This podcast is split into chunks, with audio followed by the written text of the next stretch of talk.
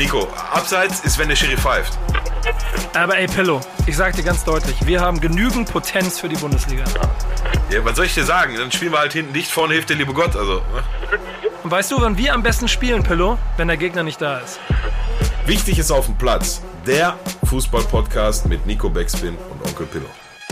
Moin und herzlich willkommen zu einer neuen Folge des, ich möchte es eigentlich schon behaupten, einzigen wirklich wichtigen Fußball-Podcast auf diesem verdammten Planeten. Und das liegt nicht an mir, sondern an meinem Kompagnon. Mein Name ist Nico Beckspin. Ähm, ich äh, weiß gar nicht, was ich erzählen soll, denn ich habe am Wochenende gar nicht so viel Fußball geguckt, wie ich sollte.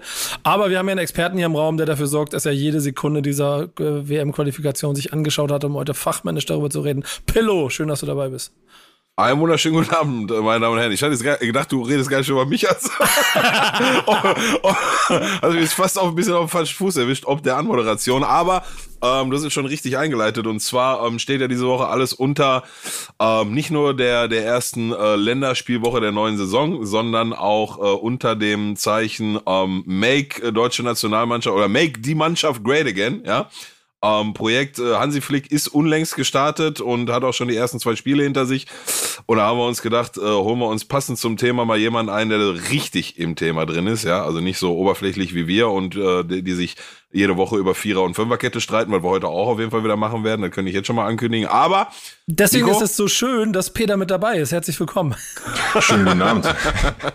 und dann haben wir noch einen Gast. Äh, und das ist der Einzige, der wahrscheinlich wirklich Ahnung hat von uns. Denn äh, zu unserer Schande macht er das hauptberuflich. Ähm, Noah, schön, dass du dabei bist. Ähm, Moin, hallo. Moin, erstmal genau. Wir, wir haben ja schon so ein paar Berührungspunkte gehabt, an denen du schon das eine oder andere Mal beweisen konntest, dass du Ahnung von der, von der Materie hast. Ne? Äh, du bist als Sportjournalist ja jetzt schon ein bisschen unterwegs. Ähm, wir müssen das mal ganz kurz vorwegklären. Nationalmannschaft heute haben wir als Special Hauptthema gemacht. Du kannst uns schon durch die Sendung retten, ne? wenn wir irgendwann nicht mehr weiter wissen. Meine erste Frage wollte oder sollte eigentlich sein, wie hat am Wochenende Schalke und wie hat Werder gespielt, aber äh, ja, ja, das lasse ich jetzt erstmal weiß ich zu sagen. Schalke, Schalke hatte tatsächlich. diese Aufnahme ein, äh, ist schneller zu Ende, als du gucken kannst. Reden wir auch über den VfB? Ja, genau. Das machen wir an anderer Stelle. Nee, aus Prinzip nicht. nee, ähm, haben, aber, aber Schalke hat tatsächlich Samstag gespielt, ne? so ein Testspiel gegen einen belgischen Erstligisten, ganz knapp 5-1 verloren, aber ähm, waren richtig gute Ansätze dabei. Was, in Gouda United oder was? So, nee, ich war äh, SV Eupen oder so, keine Ahnung. Äh, ach jo, krass, so, da war ich, da war, krass, da war ich sogar mal. Da war in ich? Ja, da habe ich mal Fußball geguckt. Gott, ich bin so ein da bin ich echt mal hingefahren, habe mal Fußball geguckt. Ähm, nee, aber um ernst zu machen, du, wir haben uns zum Beispiel, und das ist dann auch einer der Gründe, an den ich mich hier natürlich erinnert habe, im Rahmen der EM, äh, ich glaube, ein bis zweimal in München getroffen. Ich weiß das gar nicht, ob wir beiden spielen, aber auf jeden Fall warst du da aktiv für die Nationalmannschaft äh, vor Ort, für deinen Arbeitgeber. T-Online, die ne, nichts mit der Telekom zu tun haben, ein ganz unabhängiges, eigenständiges äh, Sportinformationszentrum sind ähm, und für das du schon seit längerer unterwegs bist. Wie war denn, oder das, äh, pass mal auf, das müsstest du eigentlich alles mal erzählen, aber ähm, ja. wir haben hier zwei Sachen, die wir vorher klären müssen. Die eine ist, äh, so ein bisschen das Feedback aus der letzten Woche. Das machen wir aber gleich. Und dann haben wir ja nicht unseren Peter hier umsonst dabei, sondern der ist auch dazu da, um dich jetzt auf Herz und Nieren zu prüfen. Ob du überhaupt fähig, in der Lage und, und würdig genug bist, Teil von diesem Podcast zu sein. Bist du bereit? Kommt jetzt ein Quiz? Ja, so ähnlich. Komm. So ungefähr. Peter, schnapp ihn dir. Ja, aber ohne falsche Antworten, ne? Also ein Fragebogen, ja. Hier wird nicht gelogen. Schön, dass du da bist. Unser erster Gast dieser Staffel war Pimpf. Den haben wir als Zweitliga-Experten eingeladen und du als Experten für die Nationalmannschaft. Und da musst du erstmal ein paar Fragen beantworten, wie jeder unserer Gäste. Frage Nummer eins. Warum bist du denn eigentlich kein Profi geworden? Puh, ähm, ich war mal bei so einem Auswahltraining äh, beim VfB Stuttgart, kann mich noch erinnern. Ich glaube, mhm. das war 2000, boah, zwei oder drei, ich bin Jahrgang 94, liebe Grüße. Ähm, und äh, da hat äh, mich sogar Kevin Kurani an die Hand genommen. Das habe ich am Anfang aber noch gar nicht so richtig verstanden. Ähm, meine Eltern sind beides Musiker und irgendwann ging es dann eher so Richtung, okay, äh, der Junge macht Jugend musiziert und äh, wir fahren ihn jetzt nicht da eine Stunde nach Stuttgart. Ich komme aus einem kleinen Dorf im Nordschwarzwald, heißt, das war dann äh, irgendwann keine Option mehr. Aber ich wäre natürlich äh, sonst jetzt Stammspieler in der Nationalmannschaft, klar. Hm, klingt für mich erstmal ganz logisch. So sehe ich. War eine, war eine Riesenidee, den künstlerischen Weg zu gehen, anstatt den Fußballprofi-Weg. Ja. Muss an der Stelle mal kurz aus eigener Erfahrung sagen, war eine Riesenidee. das stimmt allerdings. Ich, ich habe noch so die Frage gehabt, ob mit, dem, mit der Handberührung von Kevin Karani die fußballerische Karriere automatisch bergab gegangen ist. ja, da war sofort der Mojo weg. ja, genau. So, Nein, nichts gegen Korani, Mann, der war so underrated. Ne? Ja, gut, Kevin Kuran, ich glaube, der kann Pillard wahrscheinlich noch äh, sehr viel ähm, äh, drüber reden. Ist ganz interessant. Ich habe vor knapp einem Jahr mal ein Interview mit ihm geführt. Äh, da ging's Schalke ja schon. Hast du äh, hast ihm erzählt schlecht. von der Hand? Nee, das, das nicht. Aber es war ganz interessant. Ich habe da nämlich eine Statistik gefunden, dass Kevin Kurani in seiner ganzen Karriere nie Elfmeter geschossen hat. Ähm, und habe ihn dann einfach mal gefragt, woran liegt das? Der hat nämlich mal einmal für den VfB einen verschossen und sich danach tatsächlich einfach nie wieder getraut. Okay, krass. Konsequent. Konsequent. Aber zurück zum Fragebogen. Nicht gut für Kuranis äh, Statistik. Ich habe ihn ja auch mal in einem Hamburger Club getroffen, aber ist auch komplett egal. Getroffen heißt in dem Fall, wir sind gegeneinander gelaufen. Ähm, was war denn der größte Erfolg deiner aktiven Laufbahn? Gott, im Journalismus oder im Fußball? Im Fußball. Wir sind bei Fußball. Also es gab ein Turnier in der E-Jugend, das weiß ich noch. Das war in Altburg. Altburg Sätze, ist die so beginnen, ist großartig. Das ist, also ich komme aus, wie gesagt, einem relativ kleinen Dorf, 5000 Einwohner im, im Nordschwarzwald. Ähm, und Altburg ist da verhältnismäßig weit weg. Und dort haben wir gespielt und der Gegner war Tübingen. Ja, und Tübingen ist eine mittelgroße Studentenstadt. Und wir als kleines Dorf haben dann Tübingen im Finale herausgefordert und die tatsächlich mit 1 zu 0 besiegt. Glücklicher Vom Platz wurde ich- gefegt. ja, 1-0 vom Platz gefegt und glücklicher wurde ich danach auch nicht mehr in meiner Fußballerkarriere. Also es war dann, wie gesagt, irgendwann äh, so die Mischung aus, okay, ich komme nicht mehr zum Training, aber am Samstag ruft der Trainer an, äh, komm, komm zum Spiel, weil ich äh, unter der Woche halt äh, Klavier üben musste. Und da habe ich noch so ein paar Mal ausgeholfen, aber der Erfolg in der E-Jugend in Altburg habe ich nie vergessen. Der Pokal steht immer noch bei mir im Kinderzimmer. Ich freue mich drauf, wenn ich diese Frage irgendwann mal beantworte. Aber Ja, du drückst dich ja schon seit, wer weiß wie lange darum, diese Fragen zu beantworten, ey. Na, mal gucken. So, weiter. Schauen wir mal, weiter geht's. Was war denn das beste Tor deiner Karriere?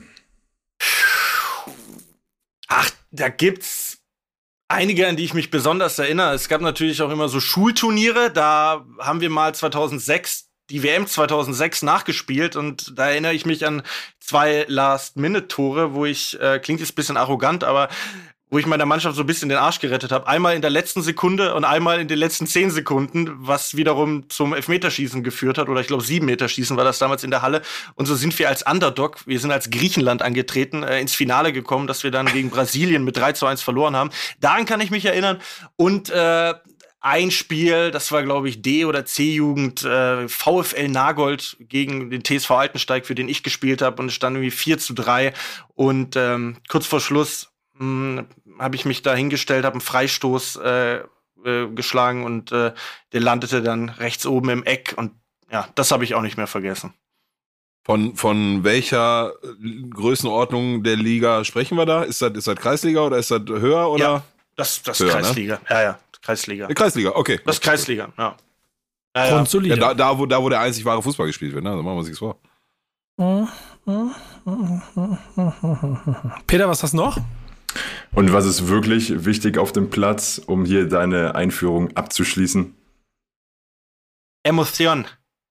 Emotion oder äh, um populistisch äh, zu werden, die Fans, die Fans, die drumherum sind. Oder ich habe mal den sehr schönen Satz gehört, äh, ich glaube, den hat ein äh, ehemaliger Elf-Freunde-Redakteur gesagt, Fußball ohne Fans ist Fußball.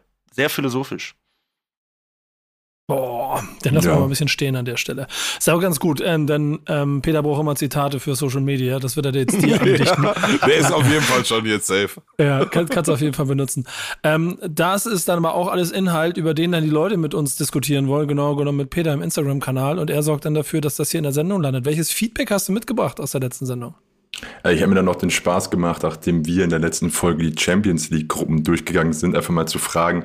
Wir haben ja ein bisschen darum gestolpert, wo jetzt äh, Sheriff Tiraspol spielt. Mhm. Haben darum gefragt, was glaubt ihr denn, wo er spielt? Dann kam sowas vorbei wie Georgien, Israel, Albanien. Mazedonien, Albanien, bestimmt Slowakei, Rumänien. Ich schon vergessen, um ehrlich zu sein. Österreich. nee, die meisten hatten schon recht und haben dann eben auch Moldawien gesagt, beziehungsweise genau. Republik genau. Moldau. Und auch hier, ich schwöre auf Gott, ich habe nicht gegoogelt. Alles klar. Ähm, das war ihm wohl sehr wichtig an der Stelle. Wallerbruder, ich habe nicht gegoogelt. Genau. Ja. Äh, weiteres Feedback schmeiße ich an entsprechender Stelle ein.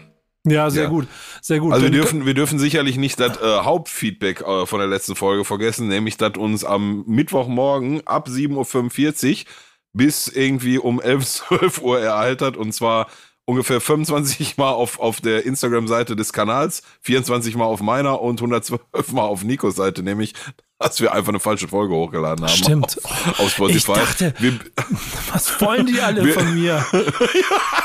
Schau so mittwochs morgens, ihr geht mir hier auf den Sack, ey, was ist denn jetzt? Ich so, oh, Peter, Peter ja. ganz hektisch in der Gruppe, ey, kann das sein, dass wir falsche Folge hochgeladen haben? So, ja, ausschließen würde ich das zumindest mal nicht. Und ja, äh, äh, Entschuldigung an dieser äh, Stelle nochmal da wo Menschen arbeiten, passieren halt hier und da auch mal Fehler, besonders wenn wir involviert sind. Und aber äh, ich war äh, sehr angenehm überrascht ob der äh, Geschwindigkeit, in der wir dit, äh, dieses Fauxpas quasi behoben haben. Ja, ich hatte letzte Woche Mittwoch hat man eine Großraumstörung im Kabelbereich, da waren wir äh, ähnlich schnell oder nicht. Ach, ganz so schnell. Aber das ist ein anderes Thema. Ja, ungefähr auch das gleiche Niveau. Aber da siehst ja. du halt, was für Leuten du es hier zu tun hast, Noah. Äh, technisch 1A, gut, gut am Ball, äh, auch ganz gut am Mikrofon. Trotzdem bist du der Experte, den wir uns hier reingeholt haben für genau das Thema, was äh, Pillow schon angesprochen hat. Denn wir haben Länderspielpause und wir haben ähm, ja jetzt auch schon Spiele gesehen und uns auch mit ein bisschen damit beschäftigen können. Bevor wir aber da so ein bisschen einsteigen, wäre es, glaube ich, nochmal ganz spannend von dir so ein bisschen zu hören. Was hat dich eigentlich dazu gebracht, dass wir beide uns irgendwann getroffen haben und du für die, was ja eigentlich ehrlicherweise auch ein ganz geiler Job ist, ne? Mir sagen musstest, oh Nico, nee, schön, ich muss jetzt auch Schluss machen hier, netter Talk mit dir, aber ich muss jetzt das Länderspiel gucken, damit ich drüber schreiben kann.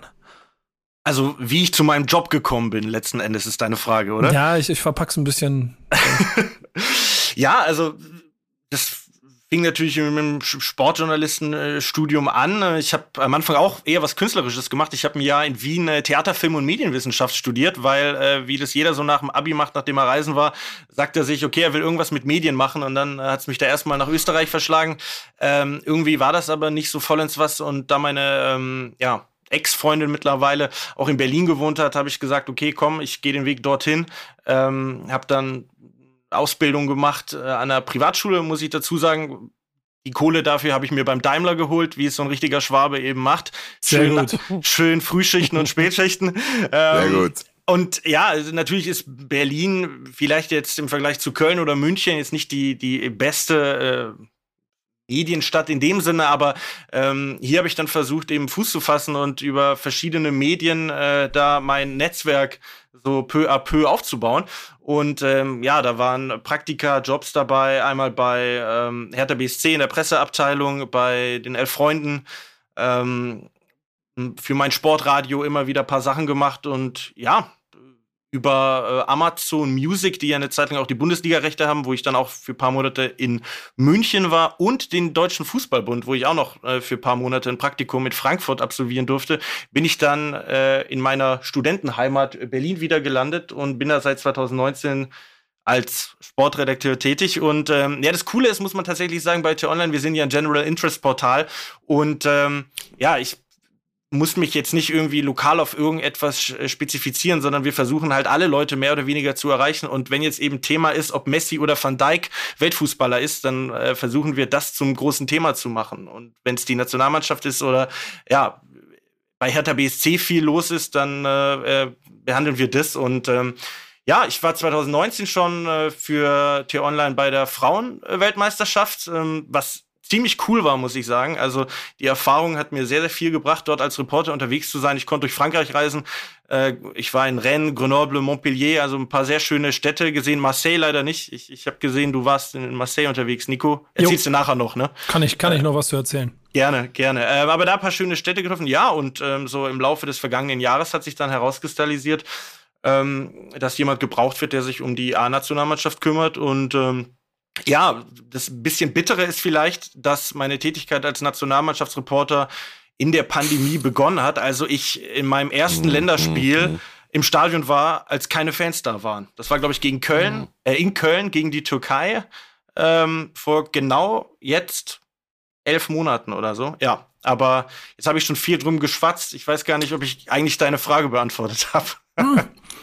Und ja. dazu bist du ja da, um zu schwatzen hier. Das ist dieser Podcast, der ist genau darauf aufgebaut. Damit haben wir drei das hier im Prinzip jetzt schon in die dritte Saison geschafft. Ja. Das muss man an der Stelle auch betonen. Aber ähm, ich, ich, ich will, wollte eigentlich so ein bisschen vom Gefühl heraus, du hast ja ein bisschen Lebenslauf beschrieben, das ist ja eigentlich bei allem, äh, wie weit man auch kommt, ja trotzdem immer, also irgendwie so, so für mich war es früh Kindheitstraum, sich mit Fußball zu beschäftigen. Und es irgendwie schön ist, wenn man da einen Beruf draus machen kann. So kriegst du dadurch ein anderes Gefühl für Nationalmannschaft? Ja, also ich glaube, jeder von uns, wenn man jetzt Fan der, der Nationalmannschaft war, auch als Kind, der, der hatte da immer eine sehr emotionale Bindung zu. Also wenn ich jetzt von, von meiner Kindheit berichte, ich bin, wie gesagt, Jahrgang 94, heißt, ich habe mit zwölf Jahren die Heim-WM in Deutschland erlebt. So.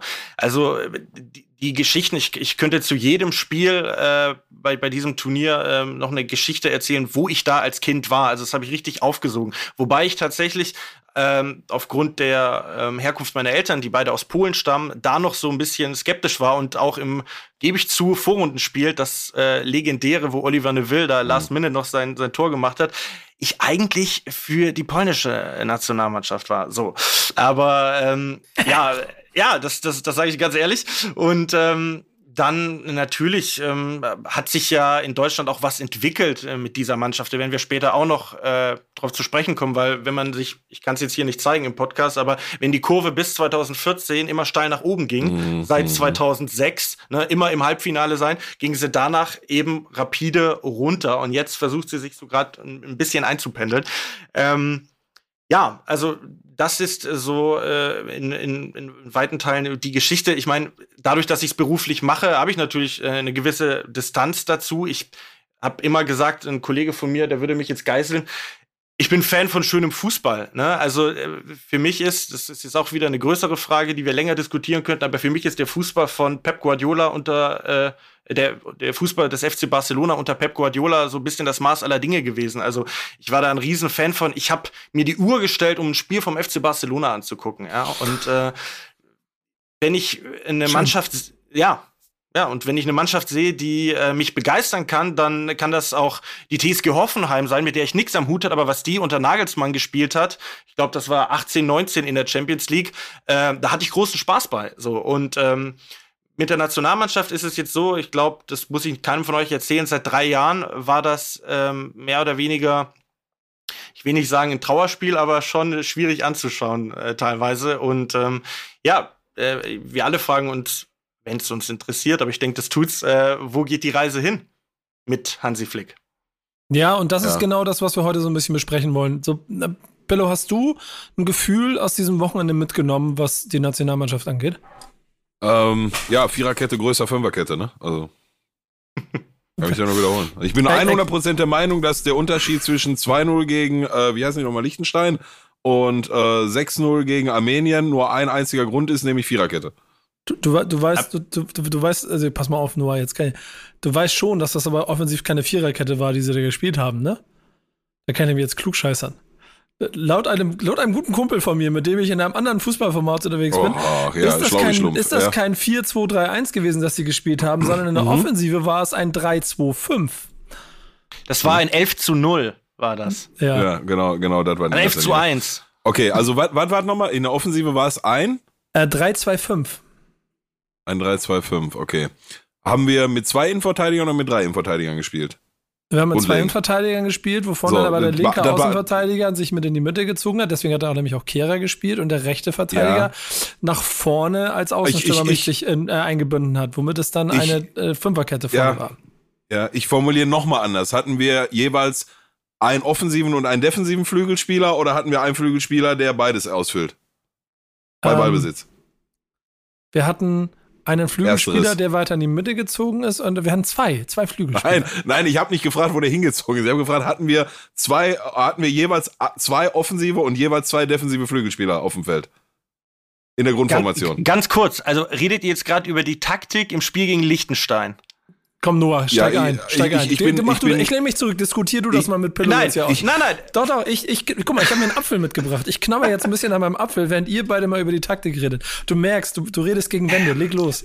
Also, nein, ich, ich eben, ich habe jetzt gerade reingegrätscht, weil ich eigentlich, was die Taktik angeht, äh, beim Liechtenstein-Spiel überhaupt nicht so viel über die Taktik reden will, weil ähm, ich weiß jetzt nicht, du wirst wahrscheinlich mit ähm, diesem besagten Kollegen äh, schon über dieses äh, Spiel gesprochen haben, den Taktikexperten, der äh, sicherlich auch ein deutlich größerer Taktikexperte ist, als ich das jemals sein werde. Aber ähm, für mich kommt es gar nicht so richtig in Frage, bei diesem Spiel über die Taktik zu reden, weil da ging es äh, um ganz andere Dinge, äh, insbesondere im letzten Drittel. Also äh, seid, seid ihr nicht auch der Meinung, dass es im Grunde komplett egal ist, mit welcher grundsätzlichen Formation Deutschland da gegen Liechtenstein ähm, gespielt hat oder gespielt hätte?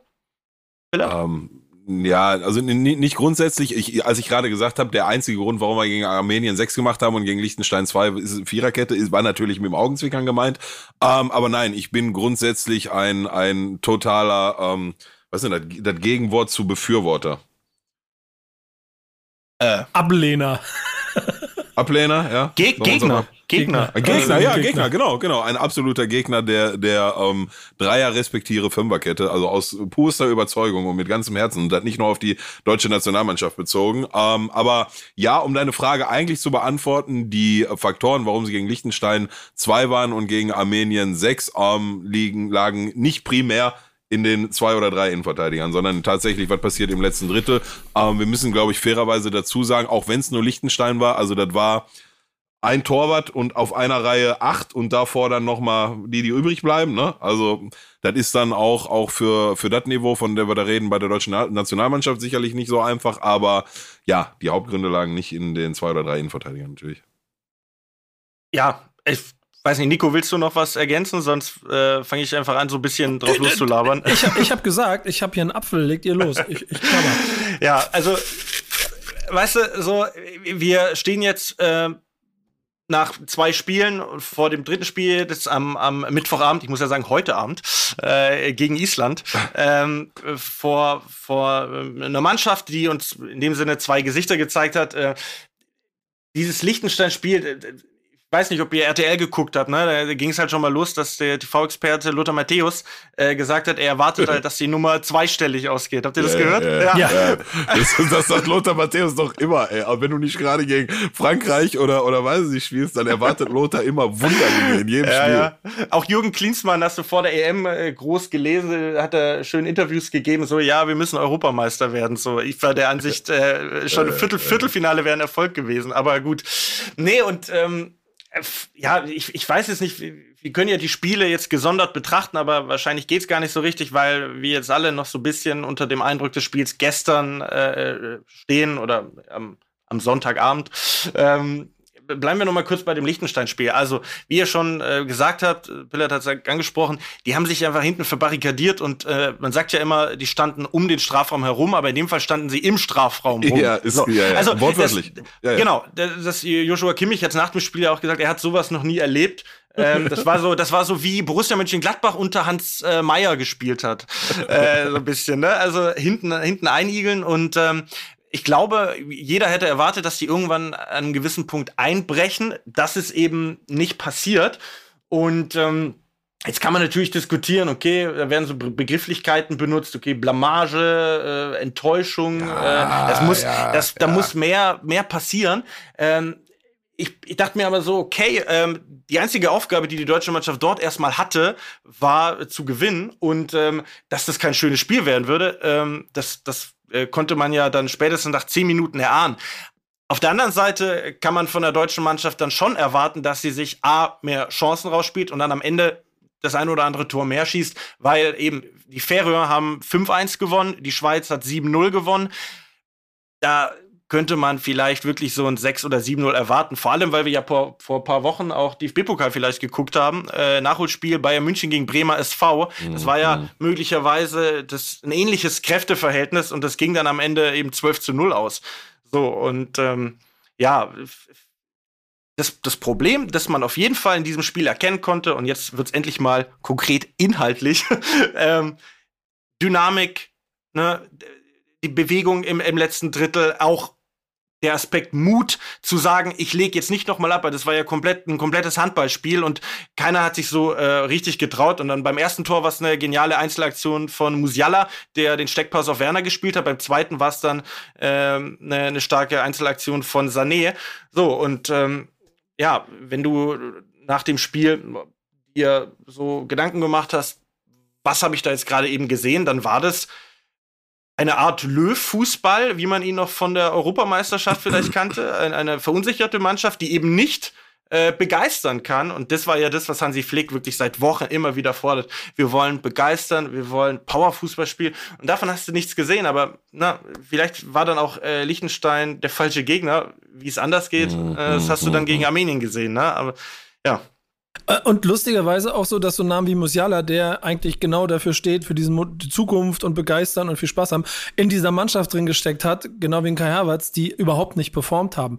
Äh, das, äh, das, heißt, dass irgendwie auch es im Zweifel vielleicht gar nicht an den Persönlichkeiten gelegen hat, sondern vielleicht an der Gesamtkonstellation gegen Liechtenstein, während man dann gegen Armenien gesehen hat, wie ein Knoten geplatzt ist und alleine schon, ich fand so ziemlich beeindruckend die Tatsache, dass auf einmal Marco Reus wieder den Fußball spielt, mit dem er 2014 Weltmeister geworden wäre, hätte, wer, wäre nicht und einfach mal sechs Jahre lang oder sieben Jahre lang vergessen hat, wie Marco Reus einzusetzen ist und dann macht's wieder Ja, einer ja. und auf einmal Ja, sieht's ja, wieder gut ja, aus. Ja, ja, ja. Was, was glaubt ihr, wann stand Marco Reus zuletzt in der Startelf?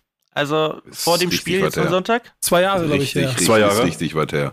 Ja, Länger. Ok Oktober, Oktober 2019. Ja. Also, Okay, glaube ich. Okay. Ist schon heftig, ne? Also, und da ist einfach ein richtig, richtig guter Kicker, das hast du auch wieder gesehen. Aber ich fand halt so Ja, klar. interessant. Ich fand so interessant, dass alle reden von Musiala und der ist gar nicht da, als es dann knallt. Das heißt aber auch wiederum, dass die Tiefe so und was macht ein Müller dann irgendwann System und so, dass, dass da auf jeden Fall noch sehr viel Potenzial ist und ich auf einmal nach zwei Spielen und ein bisschen den Nachrichten drumherum viel, viel mehr Freude und wieder Spaß daran habe, mich damit zu beschäftigen, als ich das vorher auch, und da bin ich nämlich genau bei dir, über im Prinzip jetzt fast drei Turniere hatte, wo es immer, Ja, ja. immer müßiger wurde. Ich weiß nicht, wie euch Ja. das ging. Wir sind nämlich das- hier immer das- gar nicht so in der tiefen Analyse. Uns geht's auch ein bisschen um das Ganze drumherum. Per, du kannst ja mal sagen, wie das bei dir war. Also ich habe, klar gucke ich immer die, Spiel, die großen Spiele, aber EM-Qualifikation auf RTL habe ich mir nicht angeguckt. Ja, ja. Also Oder ich, wo es und lief, ich, was auch immer. Ja, ich, ich fand's, ich fand's, äh, find's bis heute noch total schade, wenn man wirklich mal, weil ich, ich glaube irgendwie so jeder, der, der als äh, äh, Kind, als Junge ähm, Fußballfan ist, der beschäftigt sich automatisch oder wird auch irgendwie so ein bisschen reinerzogen in das Thema Nationalmannschaft. Ne? Zumindest, wenn man aus unserer Generation so im entferntesten Sinne kommt. Ist Nico 40 Jahre älter als jeder andere im Raum, egal in welchem Raum, aber ähm, grundsätzlich wissen wir, glaube ich, schon alle, wovon wir reden. Ähm, dann wirst du damit auch so ein bisschen groß. Ne? Und ich erinnere so, ich kann mich noch mit äh, an den WM-Titel 1990 erinnern, im Finale gegen Argentinien. Da war ich acht Jahre alt und wir waren in einer äh, Nordsee, glaube ich, an einem in, in einem Urlaub. Ähm, das ist so meine, meine früheste oder älteste Erinnerung an Nationalmannschaft. Ähm, und dann war es eigentlich von 2006, von, von der Heim-WM an halt, ähm, war ich da immer begeistert. Das ist natürlich nicht die Begeisterung, die du dann am Ende für deinen Verein aufbringst, so, ne, das ist, glaube ich, auch so ein Stück weit verständlich. Aber äh, Nationalmannschaft, EM, WM und teilweise sogar auch die Quali-Spiele ähm, habe ich immer sehr, sehr gerne geguckt. Und es hat dann nach 2014 in der Folge durchaus einen Abriss genommen. Ne? Und ich glaube halt nicht nur bei mir, sondern halt auch im, im großen Teile der, der Bevölkerung hier in Deutschland. Ähm, und das kannst du halt aus meiner Sicht nicht nur an zu viele Hashtags und zu viel äh, die Mannschaft und Promo und Oliver Bierhoff macht aus den Nationalmannschaften was weiß ich was für ein Event und so. Ähm, das ist sicherlich auch ein Teil, ja. Bei, bei mir war es vielleicht sogar noch ein größerer Teil, aber am Ende machen wir uns nichts vor. Wenn du, wenn du ähm, weiterhin in jedem Turnier Minimum Halbfinale stehst und hier und da mal einen Titel holst, dann wird dir auch der ganze Zinnober darum, darum drumherum halt auch nicht so übel genommen. Ne? Von daher fand ich persönlich und finde das auch immer noch eine, eine sehr ähm, traurige eigentlich Ent Entwicklung, wo sich das Ganze jetzt die letzten, ja, mittlerweile ja sieben Jahre hinentwickelt hat. Ähm, und es kam auch nicht von heute auf morgen, muss man auch fairerweise dazu sagen. Ähm, und ich bin aber auch, um jetzt vielleicht nochmal den Schwenk in die Gegenwart zu finden, ähm, du, ich äh, kann nur da eigentlich in, in keinem Punkt widersprechen von allem, was er da gerade so ein bisschen gesagt hat, aber ich glaube halt auch, dass, ähm, dass äh, Lothar Matthäus eine Sache gesagt hat von neben den ganzen Sachen, die er so sagt und auch neben den ganzen, der Digga, wann der nochmal gerade aussprechen lernt, ohne Fehler, eine, eine ganze Übertragung lang. Ich, ich hätte so gerne im Podcast, denn du glaubst nicht, wie gerne ich Lothar Matthäus im Podcast hätte.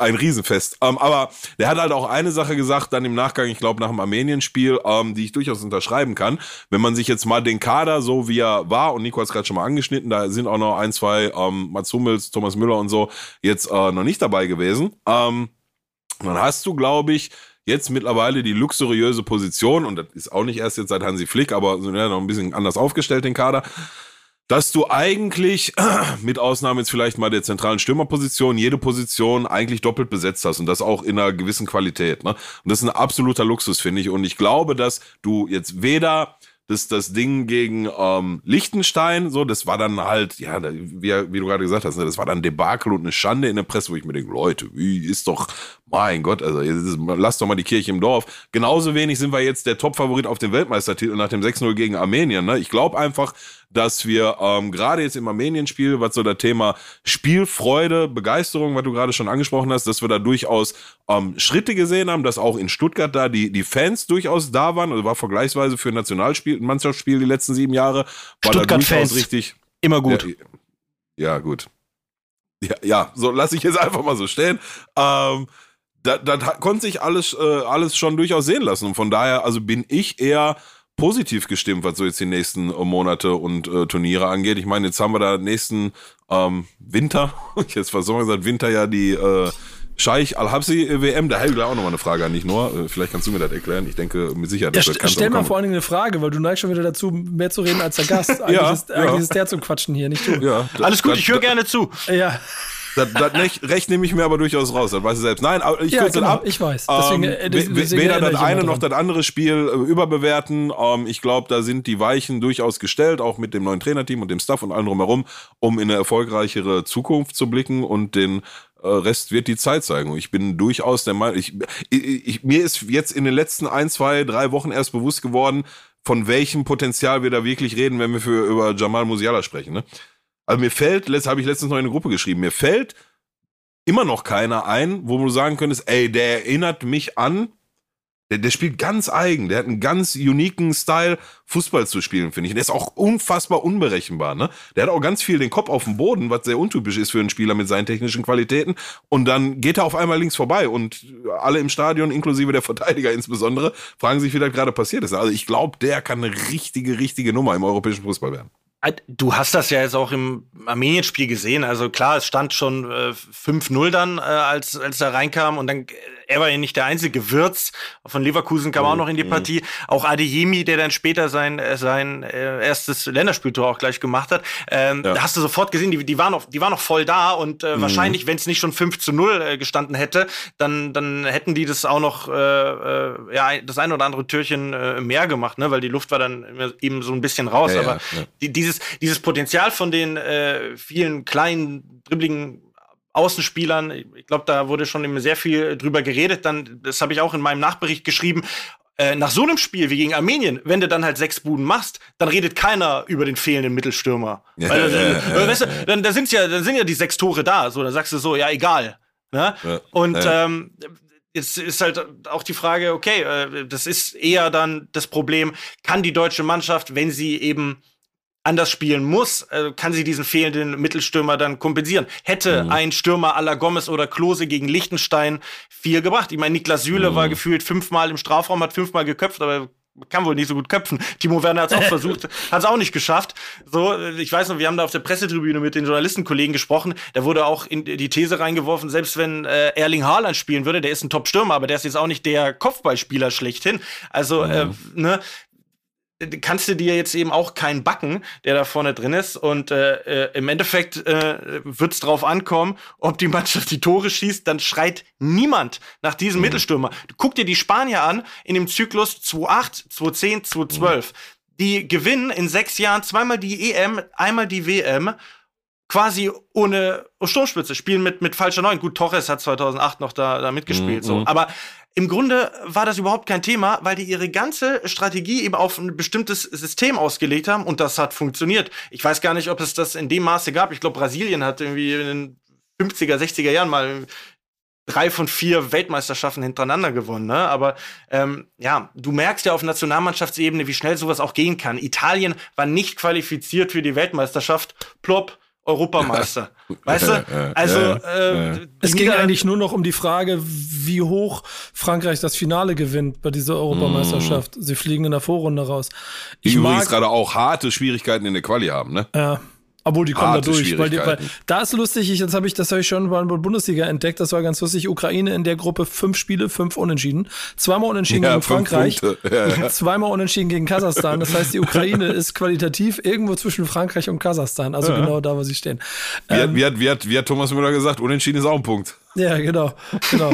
ähm, aber, und das ist da, da, meine 5% dazu, ähm, was ich vorhin schon meine, das ist ja irgendwie gerade Spaß macht, ein bisschen zuzugucken. Ich habe das Gefühl, da haben die Leute im Hintergrund aber auch verstanden, dass sie jetzt mal wieder also einen Spagat schaffen müssen zwischen Qualifikation schaffen, irgendwie eine Mannschaft hinbekommen, die beim nächsten Turnier ein bisschen Spaß macht und dann aber mittelfristig vor allen Dingen die Heimeuropameisterschaft am möglichst dann äh, den Ring nach Hause holen, hätte ich beinahe gesagt. Ja, und ich glaube, auch wenn er einen großen Verdienst hat mit dem Weltmeistertitel 2014. Aus jetzt rein persönlicher Ansicht kann ich sagen, ich war so ein bisschen auch Löwmüde. Also, ne. Wer nicht? wer, ja, wer, wer, wer, nicht, wer, wer Handbuch ja, hier. So. Ja, so. Und ähm, der, das, er hat sich eben auch in der Form abgenutzt. Ähm, ich glaube, es wurde viel drüber diskutiert, wann er denn im Endeffekt hätte gehen sollen. Ähm, klar, 2014 wie Philipp Lahm, ja, Jackpot, ne? Dann wird er auf, ja, das, das wäre die eine Option, aber nach 2018 konnte er nicht mehr, ne? Also dann war es dann wieder zu spät und, und er hat sich ja sein Denkmal in dem Maße auch eingerissen, dass er in den letzten Monaten auch ganz komische Aktionen gebracht hat, ne? Dieses, dieses Müller-Hummels-Ding, wo er die einfach nach dem letzten, also vor der Nominierung, äh, vor der Endnominierung für die Europameisterschaft beruft er die kein einziges Mal und dann holt er sie wirklich nur so für dieses Turnier. Ähm, er hat ganz komische, billige Ausreden gewählt. Er hat alles, was irgendwie nicht funktioniert hat, ähm, dieser Umbruch, den er einleiten wolle, hat er mit der Corona-Krise äh, argumentiert. Guck dir doch die ganzen anderen Länder an. Das ist doch ein Argument, das, das genauso für jedes andere Land genauso gilt. So, das ist wie wenn du damals in der D-Jugend gesagt hast, äh, bist von der E in die D-Jugend gekommen, so, ja, die Tore waren auf einmal größer. Ja, für die Gegner nicht. Ja, natürlich. So. Und ähm, das hat Nico gerade schon richtig gesagt. Hansi Flick ist vielleicht auch ein Stück alter. DFB ist natürlich auch der Sportdirektor gewesen, Co-Trainer 2014 gewesen, aber trotzdem ähm, ist er erstmal ein frisches Gesicht so. Ne? Löw ist weg, es beginnt etwas Neues. Flick lässt eben auch anders spielen, ein bisschen mehr Pressing, ein bisschen mehr Power. Äh, wird sicherlich auch helfen, dass er da viele Spieler noch vom, vom FC Bayern kennt. Den Lewandowski, den mhm. hat er nicht, klar. Aber ähm, allein das, äh, glaube ich, könnte eben auch einen Aufwind geben, was, was darüber hinausgeht, was jetzt nur die Mannschaft spielt. Ich habe es angesprochen.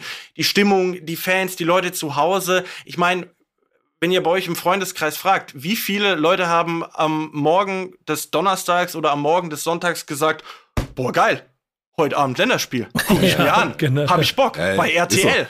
Aber früher habe ich es geguckt. Mit Flodder. Früher ja, ich auch. Ich, ja, ich habe heute mir Deutschland Liechtenstein angeguckt. Ja, heute ja, nicht hab, mehr.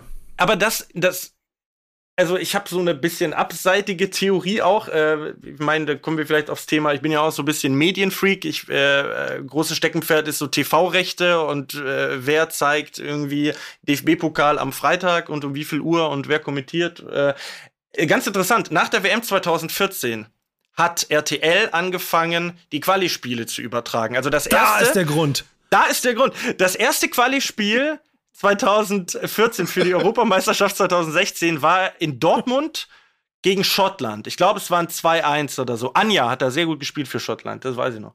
Ähm, so, und äh, das ist, es ist natürlich ist ein bisschen auch im Scherz gesagt, aber ne, wenn du die älteren Leute auch guckst oder machst du ARD, machst du ZDF an, öffentlich-rechtlich in HD, ist das schon mal geiler. Ganz im Ernst, wenn ich kein HD habe bei RTL und dann so in schlechter Qualität mir einen mittelmäßigen Kick angucken muss, dann schalte ich auch um und guck den Bergdoktor. Scherz. Aber mach halt irgendwie was anderes, ne? Und ähm, das ist jetzt nicht der Hauptgrund, aber ne, es gibt da auch ja verschiedene Aspekte, die da vielleicht auch dazu führen, warum man sagt, okay, deutsche Nationalmannschaft für mich jetzt eben einfach nicht Prio 1 an dem Tag. Ja. Aber hat es dir dann Bock gemacht, daran zu arbeiten?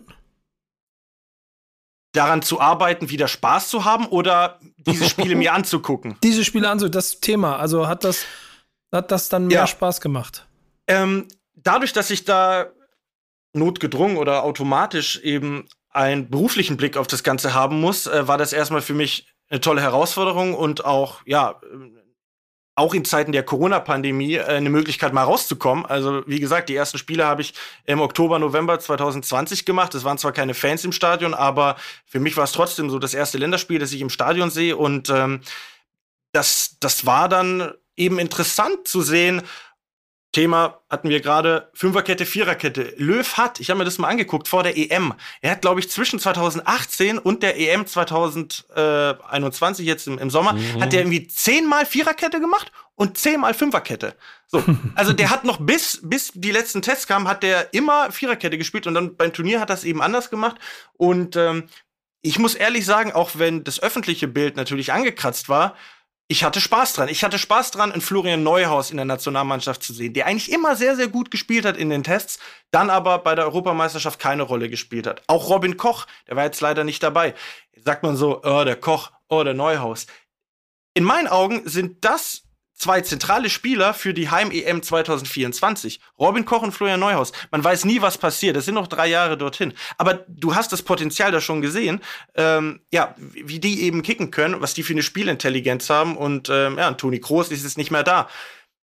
Da könnten wir natürlich jetzt noch einen ganz anderen Aspekt reinbringen. Thema Identifikation mit den Spielern. Sprich, du hattest früher in Anführungszeichen so Leute, so Typen wie ein Poldi, ein Klose, ein Schweini. Du hast gesehen, okay, mein Bruder hat es mal so erzählt, ey, ich hab Bock, den zu sehen. Wenn der was sagt, dann, dann habe ich da Lust drauf. Der ist jetzt auch relativ kritisch und sagt, okay, ein, ein, Timo Werner, der, der auf dem Feld so rumläuft, als würde er ständig auf sein Handy gucken, äh, da habe ich keinen Bock drauf. So, also da geht's natürlich auch äh, um Charakterköpfe. Ich weiß nicht, wie ihr das seht, aber das könnte möglicherweise auch ein Grund sein. Ja, hundertprozentig. Es braucht auch immer diese ja. Gesichter, an denen du dich festhalten kannst. Und ja, die müssen aber ich, aus der nächsten Generation ja erstmal erwachsen, weil ja auch die da drüber halt sehr mächtig sind. Allein die Tatsache, dass Müller wieder zurückgeholt wird. Ähm, und dadurch schon eigener Effekt entstanden ist bei diesem letzten Turnier, zeigt ja, dass dann Vakuum entstanden ist. Und ja. das also wird ich, lange ich, dauern, ich, bis wir die haben. Das, das, was du da ansprichst, hat auch so ein bisschen zu tun mit der, ähm, soll ich sagen, der Aalglattheit und auch so ein bisschen der Uninteressantheit ne, der, der Charaktere. Aber ich glaube, das ist kein deutsches Nationalmannschaftsproblem, sondern ein, glo global galaktisches Problem im Fußball. Ne? Also die Typen sterben halt aus. Umso geiler, wenn du dann einen hast. Ne? Das ist auch so einer der Gründe, warum ich ich darf als Schalke eigentlich gar nicht so aussprechen, ne? aber ich bin, glaube ich, außerhalb des. Wir sind unter Kos uns, das ist okay. Ja, ja, nur ein paar, die zuhören. Ähm, außerhalb des Kosmos Borussia Dortmund bin ich, glaube ich, einer der größten Erling Haaland-Fans, so die, die ihr dir vorstellen kannst. Ne? Also ich bin so unfassbar und ich, mir tut richtig weh, dass er jetzt im Sommer nicht eben mal das scheiß Trikot gewechselt hat und ich dann auch offiziell so richtig für den mitfiebern kann. Jetzt muss ich einfach noch ein bisschen zurückhalten, aber ähm, ja, ist sicherlich ein ähm, ähm, global-galaktisches Thema im, im heutigen Weltfußball, dass halt auch die Charaktere in die Protagon der Protagonisten vielleicht gar nicht so langweilig sind, wie sie scheinen, aber halt bewusst nach außen hin langweilig gespielt werden. Ne? Würdest du den Terodde abgeben, wenn Haaland zum FC Schalke kommt? Ah, ja, was soll ich jetzt Nein sagen? Oder was? wenn, wenn mir jetzt einer sagt, die Terodde geht nach Dortmund, jetzt nächstes Spiel und dafür kommt Erling Haaland nach Schalke. Ja, was, soll, was soll ich jetzt sagen? Soll ich jetzt Nein sagen oder was? Ja. Ey, Terodde einfach Zweitliga-Joker, muss man sagen. Ist ein Cheat, ist ein Cheat, ist ein Cheat. Absolut, Gibt's nicht absolut. Du, ich hab, äh, wer hat's denn am Sonntag im Doppelpass oder irgendwer hat den doch äh, wirklich mal jetzt, äh, also auf, nicht als Scherz, sondern ernst gemeint in den Raum geworfen als eine Alternative für die deutsche Nationalmannschaft, ne? Du könntest auch Fabian Klos nennen, theoretisch, ne? Von Bielefeld, ja. so ein großgewachsener Stürmer. Also ja, ja. eine ernsthafte Option ist er nicht, aber ähm, ja, ich, also man, man, könnte, man könnte alles versuchen, wenn jetzt Hansi Flick sagt, okay, er, er, er will jetzt mal ein System probieren, wo er auf, äh, wo er Flanken auf einen bulligen Angreifer äh, schlagen will, der 1,90 groß ist, ja, dann ähm, muss er eben nur die nehmen, die zur Verfügung stehen. Also. Ja. Also ich, ich glaube, und das löse ich jetzt wirklich mal los von, von Simon Terodde, du hast gerade ne, schon, schon noch äh, Klos ins Rennen gebracht oder so. Aber ich glaube, wenn du dir, wenn du dann mal einen Kader ähm, ähm, irgendwie aufstellen musst, oder gut, das machst du ja nicht kurz vor, der, vor, vor dem Turnier, aber so die Gedankenspiele dahin gehen, und du bist dann aber in einer Turniersituation, wo du dir es erlauben kannst, aufgrund der, der Vielfältigkeit und der Breite auf allen anderen Positionen ähm, vielleicht auf den siebten schnellen, technisch versierten Flügelspieler zu verzichten und mhm. dafür aber halt einen, diesen Spielertyp einfach nur mitzunehmen. Und ja. er hat auch mit Sicherheit in, in einem, egal ob in dem System Flick oder Löw, ähm, in der ersten Elf und in der Grundausrichtung und in dem, was wir für, für den Fußball spielen wollen, nichts zu suchen. Aber wenn dann ne, das eine Spiel in die Verlängerung geht und du kommst nicht durch und es steht vielleicht 0-0 und jetzt brauchst du mal den einen Ochse da vorne drin, fände ich persönlich besser, ihn zu haben, als ihn nicht zu haben. Aber wenn wir fünf Jahre zurückgucken, also ihr erinnert euch sicherlich noch ziemlich gut an das Viertelfinale 2016 gegen Italien. Mario Gomez hat bei dem ganzen Turnier im Grunde keine Rolle gespielt, aber der war mit der entscheidende Mann, als er äh, das, das 1-1 von Özil war es, glaube ich, äh, mit vorbereitet hat. Dann mhm. sind er und Kedira verletzungsbedingt ausgefallen für das Spiel gegen Frankreich so. Und dann äh, weiß ich noch, medial war das ein großes Thema, so, okay, wie wäre das denn mit einem Gomez ausgegangen? Klar, wenn sie gewonnen hätten, wäre es noch mal anders mhm. gewesen. Aber, ne, also da merkst du, äh, wie sich sowas äh, verschiebt. Andererseits ist Deutschland 2018 gegen Südkorea auch mit Mario Gomez dann ausgeschieden. Ne?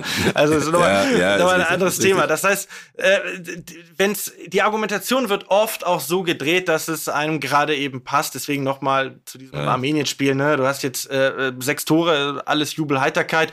Wenn die gegen Island jetzt wieder nur ein äh, 0 zu 0 äh, da abliefern, aus ja, welchen Gründen auch immer, ja, dann, dann ist wieder das Stürmerproblem da. Ne? Also, ja, ist richtig, ähm, ist richtig. Ich, ich glaube aber, dass, dass, dass mit dem Spielermaterial, das jetzt eben da ist, um jetzt nochmal zurück zum Fußballerischen zu kommen, geht es wirklich darum, Selbstvertrauen ist, ist vielleicht jetzt ein eher weicher Faktor, aber dass du Spieler da hast, die die Verantwortung übernehmen, die auch ähm, abschließen und die nicht immer den Ball zum, zum, zum nächsten Spieler äh, mhm. äh, passen wollen, sondern die einen Abschluss aktiv suchen. Und dass eine Zirkulation ist, dass die sich bewegen, dass da, dass da Tempo drin ist. Ich glaube jetzt nicht, dass sich dass sich Island da eben noch stärker äh, reinstellen wird äh, oder ja, hinten zumachen wird, wie, wie es Liechtenstein getan hat. Island ja, ist ja schwer.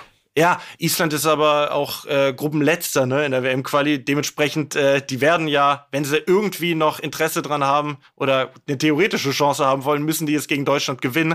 So, da spielt ja Deutschland dann auch wieder in die Karten. Und dann hast du neun Punkte aus drei Spielen, soll erfüllt, hast du eh erstmal wieder einen Monat Pause.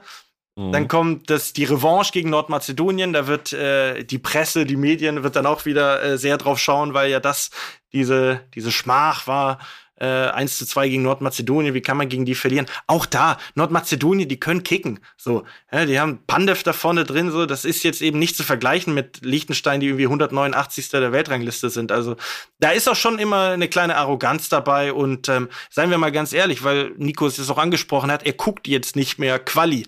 Ähm, äh, äh, relevant ist dann natürlich, wie die deutsche Mannschaft äh, 2022 in Katar performt. So. Und dann, was haben wir denn dann? Dann hast du ein Heimturnier, da hast du gar keine Quali-Spiele, da hast du maximal noch Testspiele. So, wie willst du denn da die Leute vor den Fernseher kriegen und diese Begeisterung entwickeln, wenn du nicht mal Spiele hast, in denen es um was geht? Und da ist es, glaube ich, schon der richtige Ansatz von Flick zu sagen, wir wollen einfach sehr attraktiven Fußball spielen, weil wenn du deinen Kumpel anrufst und äh, fragst, was machen wir denn heute Abend, und dann merkst du, oh, die deutsche Nationalmannschaft, die spielen eigentlich einen guten Fußball, so wie Schalke unter Fred Rütten, na dann gucke ich mir das an. Fred Rütten war kein attraktiver Fußball unter Fred Rütten. leider nein, leider nein, leider nein. Ja. Ich, ich, ich schließe mal das Thema, weil wir äh, auch schon recht lange mit dabei sind. Einmal ja, ganz kurz. Ein, ein, eine Frage in Richtung Nationalmannschaft, insbesondere äh, oder gezielt auf das Turnier. Wir haben es gerade schon angesprochen, die Winter-WM 2022 Ach, stimmt, das war ja noch also Thema. Jo. Okay. Ja, ja, also ich, ich, ich würde es auch selber rausfinden, wenn ich mich äh, mal den Moment finden würde, mich damit zu beschäftigen. Aber wenn wir jetzt schon mal einen richtigen Fachmann da haben, ähm, du wirst es wahrscheinlich aus dem FF wissen. Wie also ja, ich habe verstanden, das geht da von Ende November bis äh, vier Tage vor Heiligabend ist der äh, ist Finale. So, da pausieren dann alle Ligen oder wie, wie stelle ich mir das vor? Gibt es danach dann noch für die Vereine eine Winterpause oder geht es dann nahtlos weiter? Was passiert im Sommer davor? Also jetzt nächstes Jahr 22 im Sommer mit der Sommerpause? Ist die dann kürzer oder ja, ja, ich, ich habe ich hab mir das, muss ich ehrlich gestehen, vor paar Monaten mal angeguckt. Äh, Habt jetzt auch mhm. nicht 100% auf dem Schirm. Das heißt, ich kann jetzt leider keine Garantie geben, äh, hundertprozentige äh, Richtigkeit. Äh, bitte ich jetzt kurz zu entschuldigen. Aber wenn ich das. Ja, die gibt's richtig, bei uns im Podcast eh nicht. also wenn ich das richtig in Erinnerung habe, du hast ja 2022 äh, kein äh, großes Turnier. So, das heißt, du kannst mhm. die Liga schon relativ früh starten lassen. So. Mhm. Und ähm, ja, dann äh, wird es wirklich äh, drumherum gebaut. Also, die fangen ein bisschen kürzer an, die Winterpause wird krass verkürzt. Ja, und dann geht's äh, im, im Januar, Februar wieder los. Ehrlich gesagt weiß ich aber nicht, wie es die Premier League macht, ne? Weil die haben ja, ja, ja, äh, die kicken ja komplett durch. Das heißt, äh, da müssten wir dann noch mal nachgucken.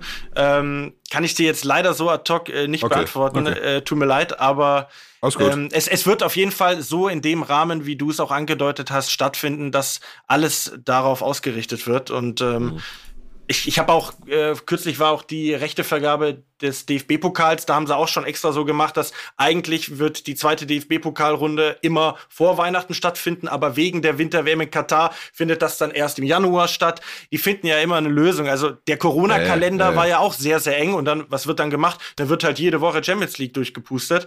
Ähm, ja. also ich glaube, ähm, ja, da ähm, werde ich aber mich auch noch mal ein bisschen informieren. Äh, spätestens kommendes Jahr wird es ja dann auch wichtig für mich. Ja, also Obwohl, da, äh, wollte ich, da, ja, mach du, Peter, weil ich, ich schließe dann. Ja, ich, ich sag, also ich, wenn die sich überhaupt jetzt gerade schon, also ne klar, der grobe Zeitplan wird stehen, aber ob jede Liga schon so zu 100 Prozent beschlossen hat, wann geht dann die Saison los und wie ist die Sommerpause und was machen wir im Winter, ähm, bin ich mir gar nicht sicher, ob die das jetzt schon so, obwohl doch sollten sie eigentlich mittlerweile geplant haben. Aber ähm, übrigens für mich persönlich ein weiterer Faktor, der dazu beiträgt, oder der, der nicht gerade dazu beiträgt, dass das Thema Nationalmannschaft und Weltmeisterschaft jetzt gerade wieder spannender wird. Ne? Also so eine WM im Winter, das machen wir nichts vor, braucht doch kein Mensch, ey, ganz ehrlich. Also, ich weiß, Nico, du willst schließen, aber dazu eben noch, da merkst du, das ist ja wieder ein weiterer Aspekt. Also Attraktivität, wie spielt die Mannschaft, Identifikation mit den, mit den Spielern, ähm, keine Lust auf äh, das in der Kritik stehende Turnier im Winter in Katar. Das sind alles so Aspekte, die dann eben dazu führen, dass die Leute sagen, Nationalmannschaft, hm, eher nicht so viel Bock. Und gerade Absolut. in der Zeit, gerade in der Zeit, wo du ähm, jetzt aus der Corona-Krise noch nicht 100% raus bist, aber wo jetzt auch wieder in den Clubs die Leute ähm, in die Stadien dürfen und, und da mit ihrem Club, also jeder Mensch hat ja neben der Nationalmannschaft der sich für Fußball interessiert, auch noch einen eigenen Club. Und ich glaube, dass da jetzt gerade auch einfach stärker der Fokus drauf liegt. Und das sind ja auch, muss man auch mal sagen, Nationalmannschaftsfans oder die Fans, die dann da im Stadion sind, das sind ja auch zum größten Teil äh, andere Leute, als die dann irgendwie ja, ja, ja, äh, natürlich, natürlich. bei den Clubs da stehen. Absolut. Also Club immer größer als Nationalmannschaft, wenn du mich persönlich fragst. Ne? Aber trotzdem war die Begeisterung für die Nationalmannschaft mal größer. Um, ähm, nicht nur bei mir, sondern glaube ich, ne, wie wir gerade schon festgestellt haben, gesamt im Land und all die Faktoren, die du gesagt hast, spielen damit rein. Ne? Wir werden abwarten. Ähm, ich hätte eine letzte Doppelfrage. Die erste mache ich mal kurz an dich nur, du hast es schon angedeutet. Ähm, könntest du, ich, ich formuliere es mal so, könntest du deine private wie berufliche Haltung zur Katar-WM in einem Satz erklären? Oder müsste man das an anderer Stelle nochmal noch mal größer ausarbeiten? Weil ich, ich nämlich selber daran damit, damit mir noch hadere. Ja. Ja, also ich auch, ich habe auch hier in der äh, WG damit diskutiert. Man muss da natürlich auch äh, redaktionell damit äh, einen, einen, Weg finden, weil auf der einen Seite sagst du halt, okay, ähm, es ist ein Sportevent von einem großen äh, Interesse weltweit und das muss man zumindest nachrichtlich dann abbilden, muss eben dann aber eben auch den Spagat schaffen, das, das, das kritisch zu beleuchten. Ich meine, man könnte, wenn ich jetzt feige wäre, und das bin ich in dem Fall ein bisschen, gebe ich die Frage auch weiter an ARD und ZDF.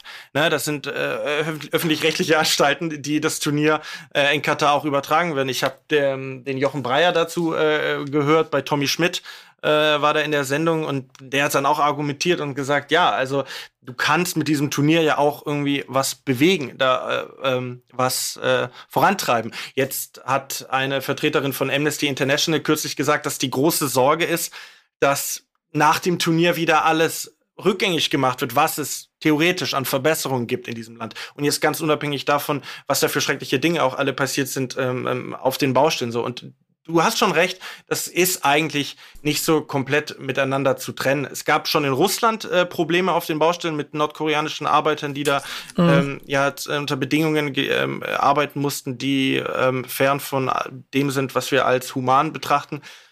Und äh, bei Katar ist das jetzt eben noch mal eine andere Nummer. Also ähm, mein innerer Prozess ist da noch nicht komplett äh, abgeschlossen. Ich glaube, wir ja, werden da sicherlich noch viele Gespräche dazu führen. Stand jetzt würde ich sagen, okay, wenn ich, man weiß ja nicht, was jetzt in eineinhalb Jahren noch passiert, aber wenn ich die Möglichkeit bekomme, zu diesem Turnier zu fahren, ich würde hinfahren. Ähm, ich würde aber auch genauso jeden verstehen, der sagt, ähm, ich gucke das nicht an, ich äh, boykottiere das aus den schon erwähnten Gründen. Ja, genau das. Ist, äh, ich, ich weiß auch nicht, was ich machen sollte an der Stelle, obwohl es eigentlich irgendwie eine logische Konsequenz aus dem wäre, was da passiert. Und trotzdem hat auch Amnesty International selber gesagt, nicht hinfahren ist auch nicht die Lösung, weil ähm, der richtige Umgang vor Ort wahrscheinlich am meisten helfen würde. Und da muss man mal sehen, wie man das hinkriegt. Also es wird ja. insgesamt noch eine sehr, sehr spannende Veranstaltung, da bin ich mir ziemlich sicher. Ähm, ich glaube, dass, dass, ja? dass da grundsätzlich jeder für sich selbst so ein bisschen, also da, da gibt es auch wahrscheinlich dann kein richtig oder falsch, ne? So, nee. Also du, du, du kannst jetzt sagen, alle Mannschaften boykottieren und fahren nicht hin, so. Hm, und dann hast passieren. du was. Nein, nein, natürlich nicht. Nicht eine Mannschaft wird boykottieren und nicht hinfahren, nicht eine einzige.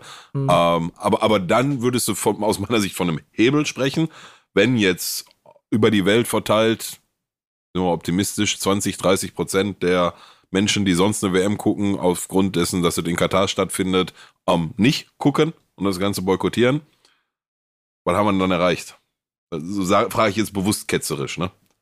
Was, was, was passiert denn dann? Was ändert sich denn dann da, wo es wirklich wichtig ist in Katar? Aus meiner Sicht nämlich gar nichts. Von daher ähm, ist das was am Ende, was jeder für sich selbst en entscheiden muss und richtig und falsch schwierig. Außer halt das Ding komplett abzusagen und zu boykottieren. Also von allen Beteiligten, aber da sind wir uns alle einig, das ist no way. Schwierig. Wir sind mal gespannt. Ähm, eigentlich wäre die letzte Frage, ob wir hier nochmal äh, einen Ausblick auf die Nationalmannschaft zusammensammeln wollen, aber das können wir vielleicht schnell machen. Äh, glaubt, glaubt ihr, das wird äh, eine schön, also das nächste Turnier dieses WM, aber glaubt, glaubt ihr, es wird wieder Spaß machen, dort Nationalmannschaft zu gucken und wird man ein längeres Turnier haben als Noah das letzte Mal bei der EM? Du meinst rein jetzt vom Spielerischen, unabhängig von den Umständen? Ja, genau. Erstmal rein vom Sportlichen und dem Weg, den das Team eventuell geht.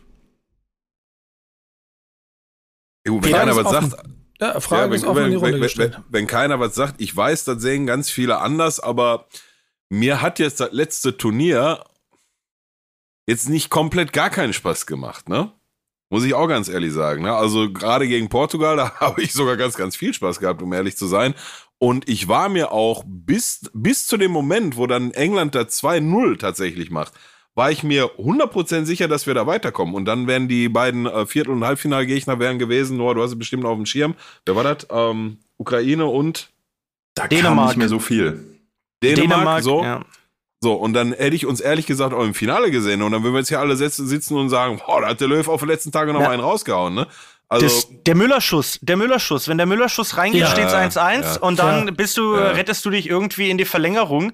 Und zack, ähm, Europameister. ja, okay. ja, ja, wir, wir lachen jetzt noch, ne? Wenn er einmal im Finale bist, wissen wir alle. Also da ist alles möglich. Ähm, und ja, der Müllerschuss war natürlich, also ich, da saß ich auch, ich weiß noch, ich war ähm, Dresden, Dresden war ich in dem Tag, weil ich dann einen Termin am nächsten Tag in einem, in, bei einem Partner von uns hatte. Und ich saß echt auf dem Hotelbett zwei Minuten lang mit der Fernbedienung einfach so in der Hand und hab den Mund nicht mehr zu. Der Thomas Müller schiebt den daneben. Aber ähm, das ist aus meiner Sicht nicht der Grund, warum wir dann am Ende ausgeschieden sind. Ne? Also das finde ich immer schwer, das an diesem einen Torschuss festzumachen. Aus, aus, wenn der sitzen muss, der muss sitzen, Punkt, fertig aus. Der muss zumindest mal aufs Tor kommen.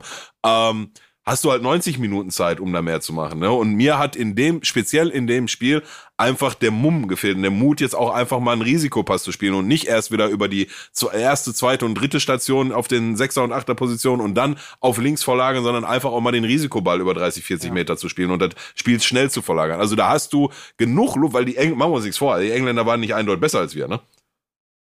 Ja, aber du musst auch ehrlich sein, im Endeffekt spiegelt, glaube ich, ähm, spiegelt das Achtelfinale auch das Leistungsvermögen und die Kräfteverhältnisse dieser deutschen Mannschaft bei dem Turnier auch richtig wieder. Also du hast die große Gala gegen Portugal gehabt, aber Frankreich war durchwachsen. Klar, schwerer Gegner, aber auch gegen Ungarn, das war ein Gezittere, ne? Also ja, die waren ja, ja. 61 von 90 Minuten ausgeschieden und so. Und ähm, da muss ich dann doch sagen, für Joachim Löw hat es mir ein bisschen leid getan, dass das dann irgendwie so sang- und klanglos, also es war ja auch kein schönes Spiel, dann irgendwie total. für ihn zu Ende ging in einem Achtelfinale ähm, in England und die hatten ja auch den Heimvorteil. Ne? Also dann, wie du sagst, die waren nicht besser, aber die hatten den Heimvorteil und dann verlierst du so ein Spiel eben.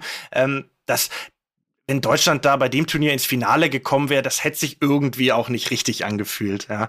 Und ähm, um, um noch vielleicht abschließend deine Frage auch beantworten ähm, zu wollen, Nico.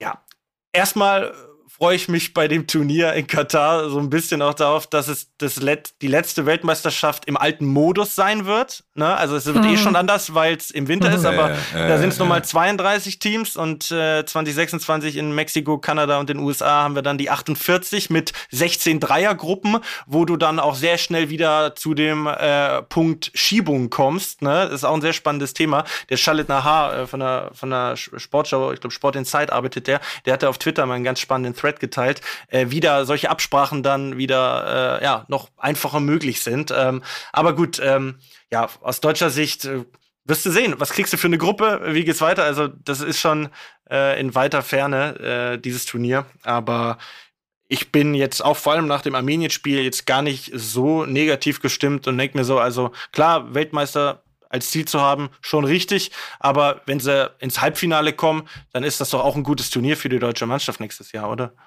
Ja, sehe ich, sehe ich genauso. Ich sag auch immer, für so einen, für einen wirklichen Titel, da muss dann halt auch das nötige Quäntchen Glück dazugehören. Das kannst, kannst du nicht planen, Punkt für dich aus. Ähm, wenn du im Halbfinale am Ende stehst, hast du ein gutes Turnier gespielt, ein erfolgreiches Turnier gespielt. Und das sehe ich durchaus im Bereich des Möglichen nächsten Winter.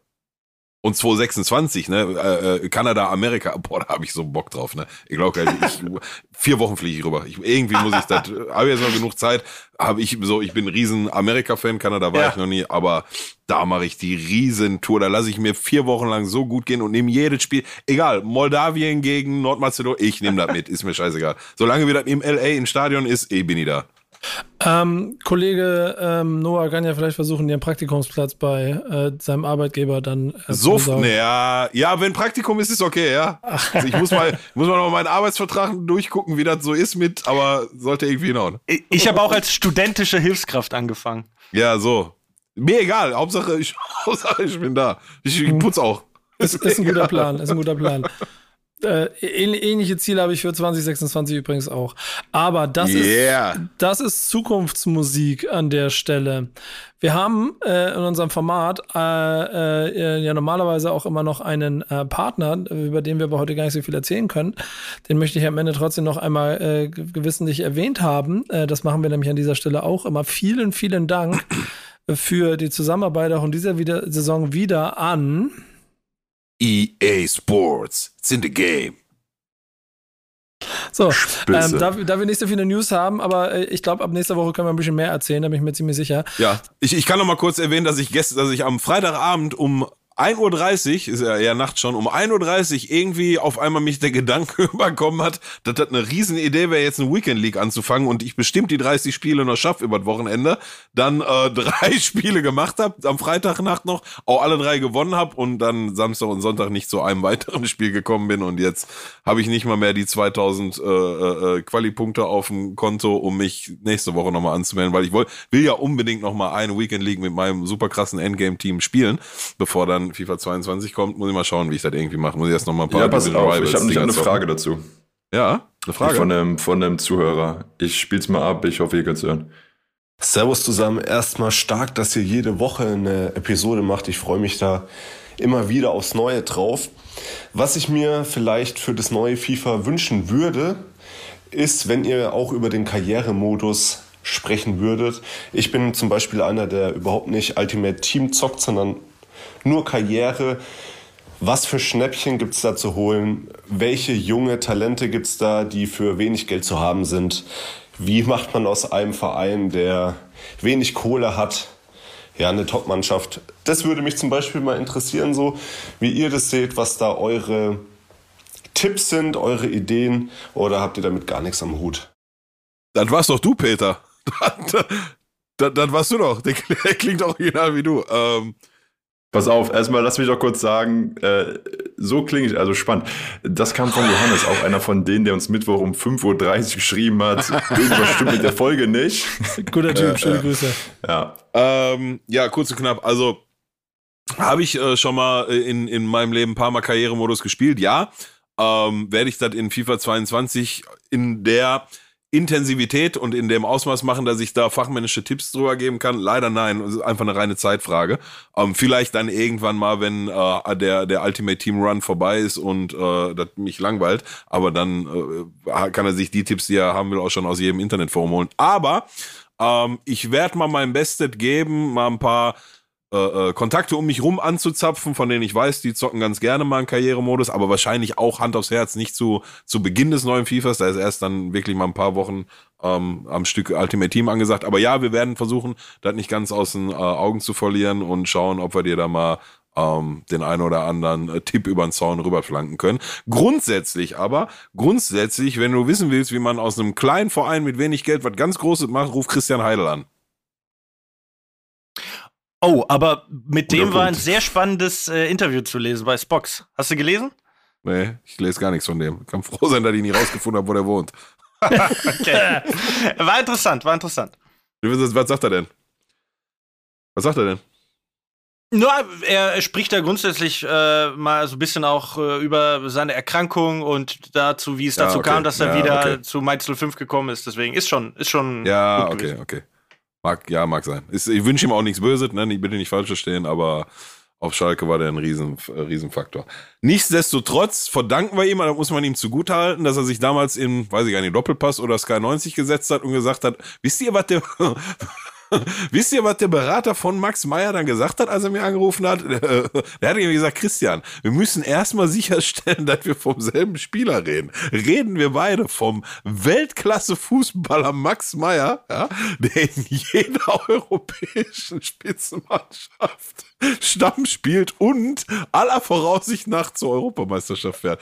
Wow, also einer der ganz, ganz, ganz großen Zitate der letzten zehn Jahre. Philipp, ich sag mal so, der spielt jetzt bei Fenerbahce, der spielt Mesut mhm. Özil und der ist Weltmeister. Mhm. Und da sind wir wieder bei der Weltklasse. Ja, da sind wir, ich weiß, ich, ich, ich bin der Blindfisch, da habe ich unlängst begriffen. Ja, ich, nur, ich bin der Einzige, der die Weltklasse von Max Meyer nicht erkannt hat. Ja. Und du bist der Einzige in dieser Runde, der die absolute äh, Manager-Weltklasse von Frank Baumann bisher gnadenlos unterschätzt.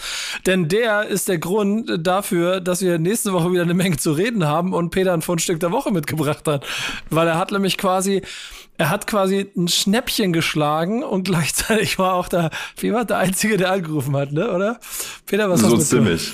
Ja, genau, wer der Bremer so, Neuzugang, ja. äh, Mitchell Weiser hat innerhalb von weniger Minuten, so ziemlich ganz am Ende, innerhalb von einer halben Stunde des Transferfensters von Leverkusen zu Bremen gewechselt. Hat in den letzten Jahren mit Bayern Meisterschaften gewonnen, hat sich da aber nicht so ganz integrieren können.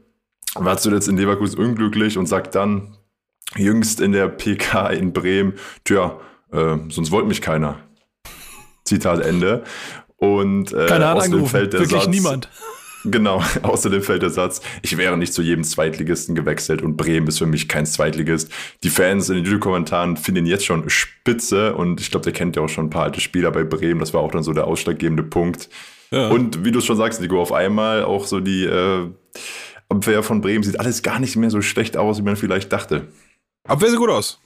Punkt. Darüber kann ich mir nächste Woche ein bisschen auslassen. Nur, ähm, du bist auf jeden Fall herzlich wieder eingeladen, nochmal mitzukommen. Glaubst du, äh, Mitchell Weiser wird, äh, wird ein, ein Key-Player für Werder Bremen? Ja, da fällt mir auch ein sehr schönes Zitat ein, das ich hier an der Stelle mal loswerden will. 2018, als schon klar war, dass Mitchell Weider, Weiser Hertha äh, gegen Leverkusen verlassen würde, hat Paul Dada ihn vor dem letzten Spieltag gefragt, willst du noch mal spielen vor der Ostkurve? Weißt du, was er gesagt hat? Nee. Weiß ich, nee. weiß ich nicht. Hat, hat er gesagt? Sehr gut. Man, man, man, muss aber auch dazu sagen, dass ähm, die ging auch so ein bisschen um, wie er das jetzt in der Pressekonferenz bei Bremen gesagt hat. Ne? Die haben die Frage gestellt, er gesagt, ja, mich wollt keiner. Und dann lachen alle und er auch. Und dann sagt er, nein, nein, ernsthaft jetzt. und dann lachen alle noch mehr. und, und trotzdem werde ich jetzt einen Fakt noch droppen, den ich auch mit aufgeschnappt habe, über den wir nächste Woche ein bisschen ausführlicher reden können. Die Viererkette ja, eine Viererkette, Pillow, nur für dich. Mitchell Weiser, ähm, Ömer Toprak, Marco Friedl und Felix Agu ist alleine mehr wert als 13 andere Zweitligakader.